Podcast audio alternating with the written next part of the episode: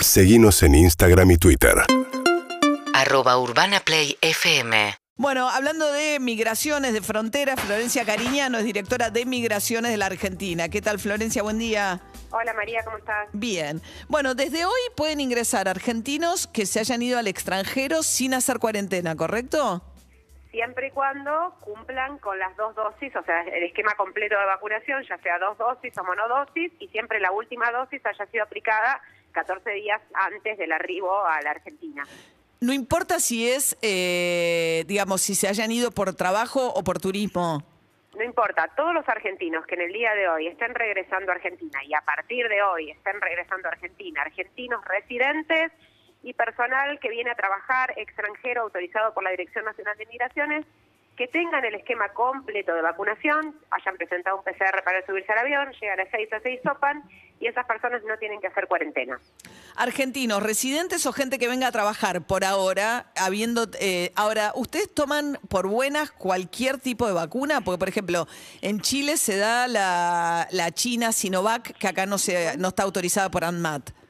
Nosotros respetamos la soberanía de cada uno de los estados. Si Chile y Uruguay dicen que esas vacunas, eh, ANMAT dice que son eficientes y están usándola para su población, nosotros respetamos lo que dice ese país y las tomamos por buenas.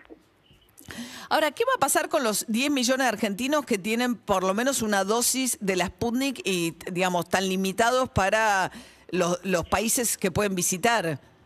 Yo estoy entre esos argentinos y muchos seguramente estamos. Eh, lo que hay que hacer es esperar. Esto, la semana que viene hemos sabido que hay otra inspección nueva de la Organización Mundial de la Salud. Hay más de 70 países que utilizan la Sputnik. Hay muchos europeos vacunados con esto. Hay estados europeos que vacunan con la Sputnik. Mucho, el turismo que se hacía acá a Miami de vacuna, los alemanes lo hacían a Rusia. Sea, que imagínate que hay muchísimos alemanes vacunados con esto. Esto es cuestión de tiempo. La vacuna ha sido demostrada que es eficiente, no lo decimos nosotros, lo han dicho la, la- la Lancet y muchísimos organismos más. Es un tema de, de papeles y de espera. Seguramente en el breve lapso, en un breve lapso se va a solucionar, porque aparte la vacuna es muy eficaz. Pues sí, está bien, pero eh, el tema es que entregue los papeles las- el Instituto Gamaleya para que la OMS pueda aprobarlo. O sea, hoy un argentino no, vacunado con Sputnik no puede entrar a Europa y seguramente cuando se conozca la normativa norteamericana, que todavía no se sabe qué va a decir exactamente, a partir del primero de noviembre tampoco pueden entrar a Estados Unidos.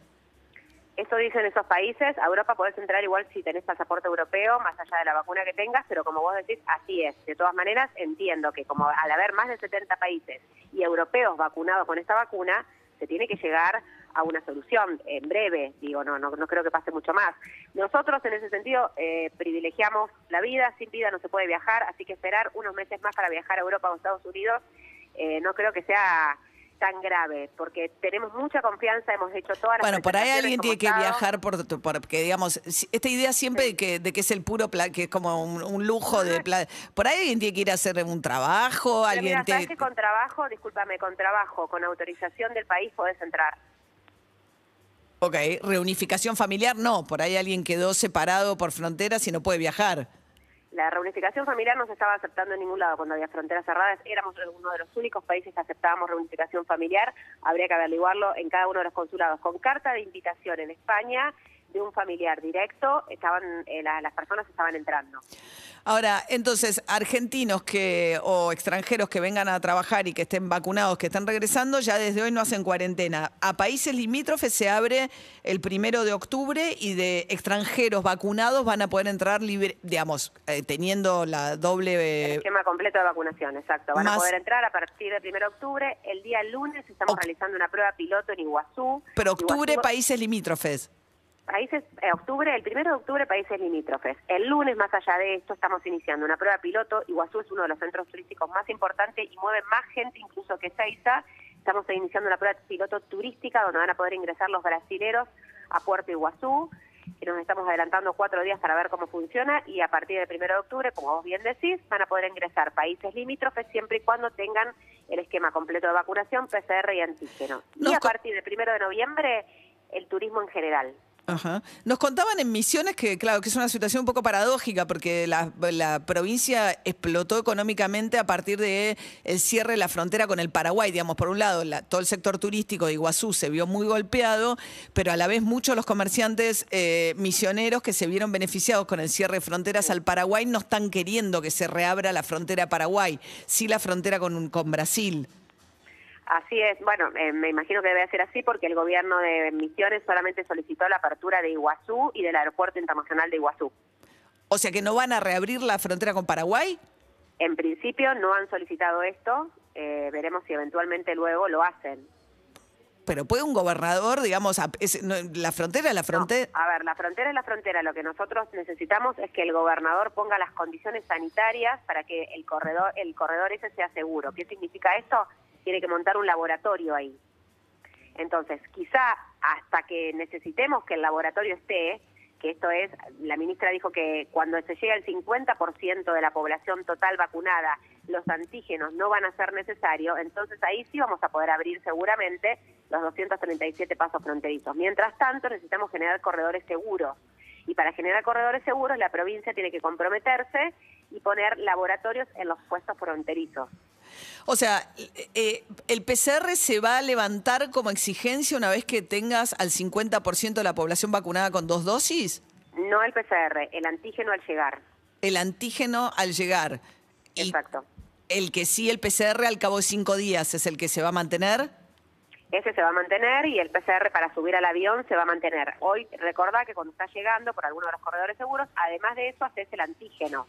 Ok, que es el test que- rápido, digamos. Claro, eso es lo que dijo Carla Bisotti, que cuando lleguemos a un determinado porcentaje Ah. de la población total vacunada, lo íbamos a levantar. Y todos los demás puestos sí pidieron, digamos, reapertura, digo, No, no. Mendoza, todas las demás provincias que tienen... No, te cuento, Mendoza pidió, pidió el Cristo Redentor que está habilitado, yo me, de hecho me estoy yendo ahora para ver cómo quedó y mañana sale el primer vuelo que sale Mendoza a Santiago de Chile, estamos empezando ya a, a volar en los aeropuertos del interior, eso es una muy buena noticia. Después Entre Ríos no pidió la apertura con Uruguay, eh, pidió solamente hacer eh, tránsito vecinal fronterizo, hermanar a dos a dos ciudades como Salto Concordia para que sean una sola burbuja sanitaria y la gente pueda pasar de un lado al otro sin controles.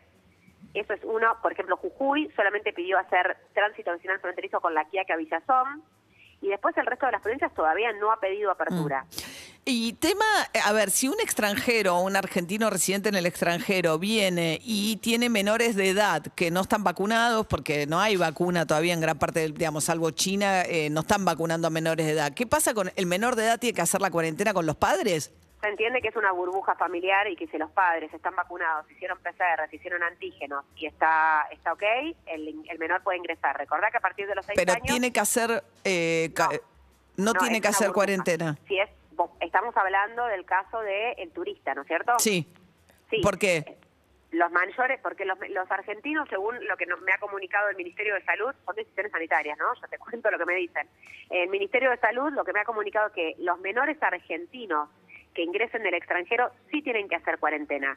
¿Por qué? Porque tienen miedo de que pueda esa persona, ese menor estar contagiado, vaya al colegio y genere un brote en la escuela. Entonces a los menores, eh, el Ministerio de Salud le está pidiendo a argentinos que regresen del exterior que sí hagan la cuarentena. Ok, o sea, los menores argentinos sí, los menores extranjeros que vengan por turismo no. No, exacto. Ajá. Así nos ha comunicado hasta ahora Salud, quizá las cosas hasta el primero de octubre cambien. Yo la comunicación que tengo hasta ahora es esa. Bien, Florencia Cariñano, directora de Migraciones. Gracias, ¿eh? Gracias, María. Hasta luego. Hasta luego. Viste, la, la claro, la de Misiones. Piden a la apertura de Puerto Iguazú para recibir turistas, pero no piden apertura hacia Paraguay para que no se vayan de compras a Paraguay los misioneros y sigan comprando producción, eh, ¿no? Ahí, qué increíble. Urbana Play, fm.com